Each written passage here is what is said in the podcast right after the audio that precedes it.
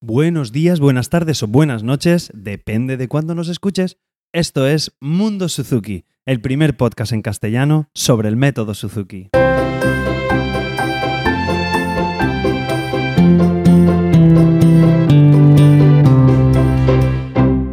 Hola a todos y bienvenidos a un nuevo capítulo de Mundo Suzuki, el podcast donde hablo sobre todo lo relacionado con Suzuki. Yo soy Carmelo Sena, soy profesor de guitarra Suzuki y a través de aquí, desde este podcast, desde este podcast, me gusta compartir mi experiencia en el día a día como profesor y todo lo que aprendo sobre el señor Shinichi Suzuki. Comenzamos ya el que es el último capítulo de, de la serie esta de aprender un instrumento, que es el capítulo 9, ¿vale? Y lo he titulado, o el capítulo se llama La lección, que es la lección que tenemos con, nuestro profe, ¿vale? Antes que, más que en casa, ya que en otros capítulos hemos hablado lo que podemos hacer en casa, este va destinado, por así decirlo, a la lección con nuestro profe. Así que atentos todos los padres y, madres y profes eh, que, que estéis, que supongo que, que os vendrá, os vendrá muy bien. Tener en cuenta que una lección, supongo que lo sabéis todo, pero bueno, por si alguien escucha el, podcast y, es la primera vez que tiene relación con, con el método Suzuki, en la lección tenemos un niño eh, un padre o una madre, o un niño o una niña, un padre o una madre, y el maestro o, la maestro. Estos son estos tres triángulos que tenemos en, la lección y que debemos intentar tener, crear un buen ambiente en, clase. Eh, muchas veces es difícil y ya que yo soy papá, lo, reconozco, soy papá Suzuki, lo reconozco, yo tengo mucha paciencia con mis alumnos y con los padres hablo con ellos, pero cuando estoy con mi hijo ah, me saca un poco de los nervios. Tranquilos, eso espero que os relaje a los papás y a las mamás porque es totalmente normal, ¿vale? No es lo mismo nuestro hijo o nuestra hija que el hijo de los demás. Así que nuestro profesor puede tener o nuestra profesora puede tener mucha paciencia con, con ellos y a nosotros oh, llevarse, llevarnos los, los nervios eh, cuando estamos con ellos, ¿vale? Pero hay que intentar aguantar, que es la, manera, la mejor manera de hacerlo. Yo lo vivo en mis carnes, ya os digo, lo vivo con mi peque y hay que intentar respirar, mm, cerrar los ojos y, continuar con, con la lección, ¿vale? Todas las semanas eh, debemos hacer una lección individual, ¿vale? Y una, y una de grupo. Eh, eh, es lo, normal, que se puede hacer una lección individual y una de grupo.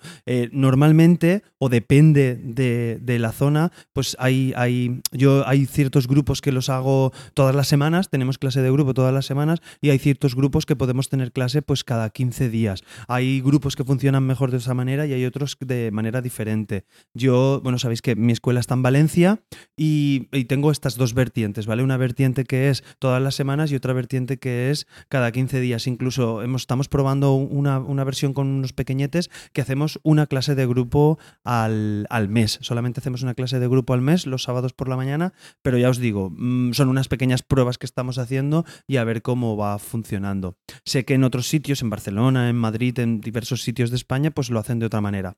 Resumen, tenemos dos, tipos de lecciones, lección individual y lección de grupal, aunque yo ahora me voy a centrar en la lección individual, ¿vale? Es una lección individual, pero eh, esta lección debe llevarse a cabo en grupo, ¿vale? Esto es lo que, lo que dijo Suzuki.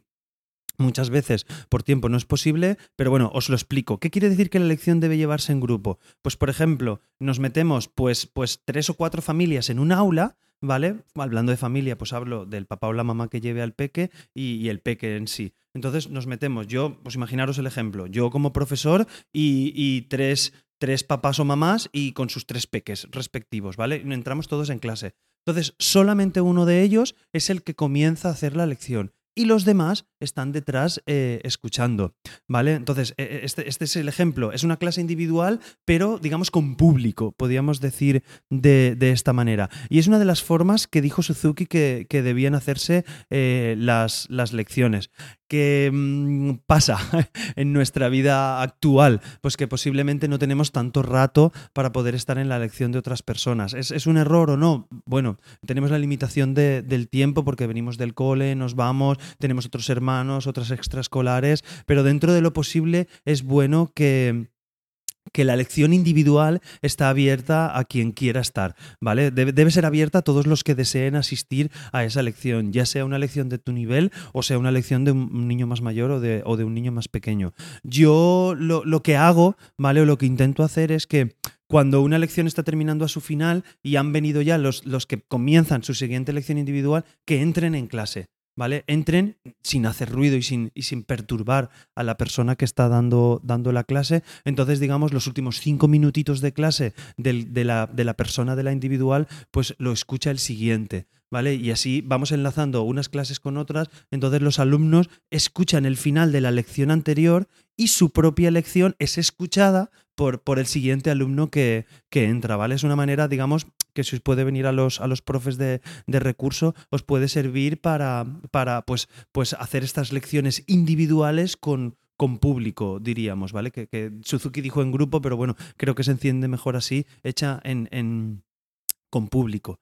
¿Vale? Entonces, eh, así los niños y los padres no, no solamente aprenden en, su lección, ¿vale? Aprenden en su lección las cosas que, que, son específicas del momento técnico, por así decirlo, que, está llevando su peque. Pero también aprendemos observando a otros niños y otros padres. Igual que nosotros, yo como profesor, cuando, cuando me, formé, pues estuve, estuve viendo lecciones de otros profesores. Estuve viendo lecciones de, del gran profesor de Helio Galbaño, que es el que fue mi maestro de Suzuki.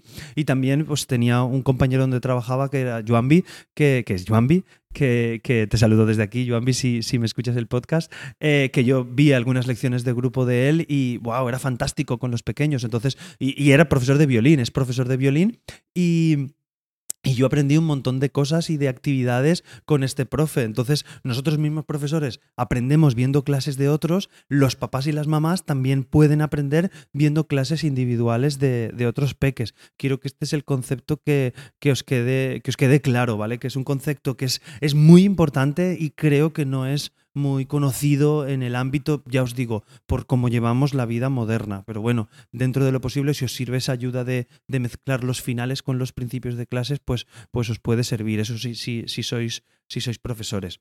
Si bien es cierto, ¿vale? Que, cada situación es diferente, cada, cada, niño es diferente y las necesidades que tiene cada niño se deben respetar. Sí que hay veces que alguien ha entrado, el del grupo siguiente ha entrado, me llama a la puerta y entra, y sí que le digo, espera un momento, pues porque posiblemente el niño eh, o la niña que tengo en ese momento en lección, pues, pues tengo un momento de, vergüenza o tengo un momento delicado, tengo un momento con un pasaje que estamos trabajando y estamos acabando de enseñar, pues depende si el niño pues, tiene cinco años, no es bueno que entre alguien y pase por detrás porque, porque perdemos ya toda, toda la concentración que hemos conseguido durante la lección. Entonces yo sí que intento que se junten unos con otros en clase, pero hay veces que, que no es posible. Entonces, también hay cada niño que, hay niños que puede ser que, que, cuando entra otra persona o cuando están en público colapsan y, no, y no quieren hacer nada. Pero debemos ser capaces que cada niño debe ser capaz de hacer su lección incluso delante de, más personas o incluso delante de, otros, de otros niños, ¿vale? Sé que es difícil, pero, pero bueno, probarlo, siempre es probar. Estamos aprendiendo, yo aprendo con vosotros y vosotros espero que aprendáis conmigo y, y es lo que, lo que intentamos hacer. Entonces, el resumen es este, que todas las lecciones deben, deben ser abiertas a la persona que, quiera verlo. Claro, si tenéis una persona que viene fuera de la escuela, que todos los días quiere ver lecciones, tampoco. Pero bueno, deben estar abiertas las lecciones individuales para cualquier persona. Y, entonces, el, triángulo, el famoso triángulo de, Suzuki, que es el, profesor, el alumno y el padre o la madre, bueno, profesor, profesora, ya sé que muchas veces digo el masculino o el femenino, sabéis que me refiero siempre, siempre a todos, ¿vale? Que me gusta ser coeducativo en, ese aspecto. Entonces, ese triángulo que son el maestro o la maestra, el niño o la niña y el padre o la madre, ¿vale? Ese triángulo junto con más personas como público, pues se convierte en un círculo, ¿vale? Rodeado de más niños y de más padres. Y esto, a su vez, hace que, que, se abran muchas oportunidades, porque cuando tú estás haciendo la lección con el peque o el padre está pendiente de su niño, el tener una persona externa que vea la clase, pues, pues puede ser muy beneficioso, puede, puede darnos eh, muchos, muchos puntos de vista de, oye, he visto que estás intentando hacer esto, a lo mejor si quitas el instrumento y lo haces de esta manera te ayuda. Y ostras, te das cuenta que, una visión externa te da, te da, mucha ventaja, porque tú, tu cerebro está pendiente del niño, de pues el punto técnico, cómo lo llevamos, el padre está apuntando las cosas en la libreta, que, quiero decirte, todo de libro, todo perfecto, pero posiblemente una visión externa nos permite ayudarnos. Entonces, no perdáis esa, esa oportunidad de, de poder hacerlo. ¿Vale? Lo dicho, las clases, si podéis, si podéis, deben de, de, estar abiertas para todo, para todo el que, el que quiera, ¿vale? Ese es mi punto de vista y ese es el punto de vista que en sí tenía Suzuki.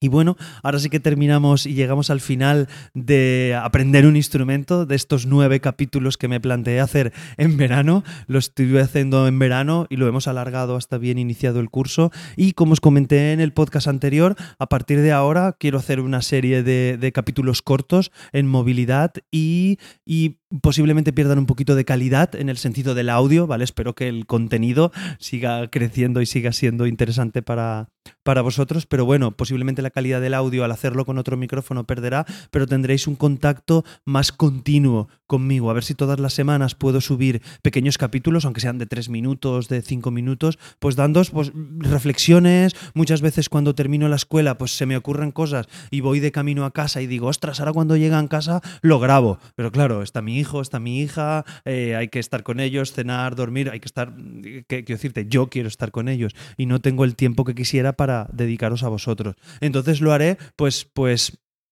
como un gran podcaster que escucho que es Emilcar, que os invito, si os gusta la tecnología, a que lo escuchéis eh, en, Emilcar FM. Eh, él lo hace en movilidad con el móvil, pues voy a intentar imitar esto y cuando tenga una idea que de camino a casa, como tengo 10-15 minutos andando, intentaré grabaros estos podcasts y estos capítulos para, para que los tengáis frescos, ¿vale? Y que pongáis tener más contacto con, conmigo. Mm, bueno, a ver cómo va viendo y espero vuestras, vuestras impresiones y, y vuestras ideas en la, en la web del podcast, que lo sabéis, que es mundosuzuki.net. Os invito al canal de Telegram, tenéis la dirección en, el, en las notas del programa, que no quiero hacerme tampoco pesado. Y no quiero despedirme sin animaros a que me, sin antes animaros a que me valoréis en iTunes y que dejéis vuestros comentarios en, en la web donde encontraréis otras formas de contactar conmigo. Muchísimas gracias a los que me vais escuchando y el feedback que recibo de vosotros tanto en Telegram como en la web.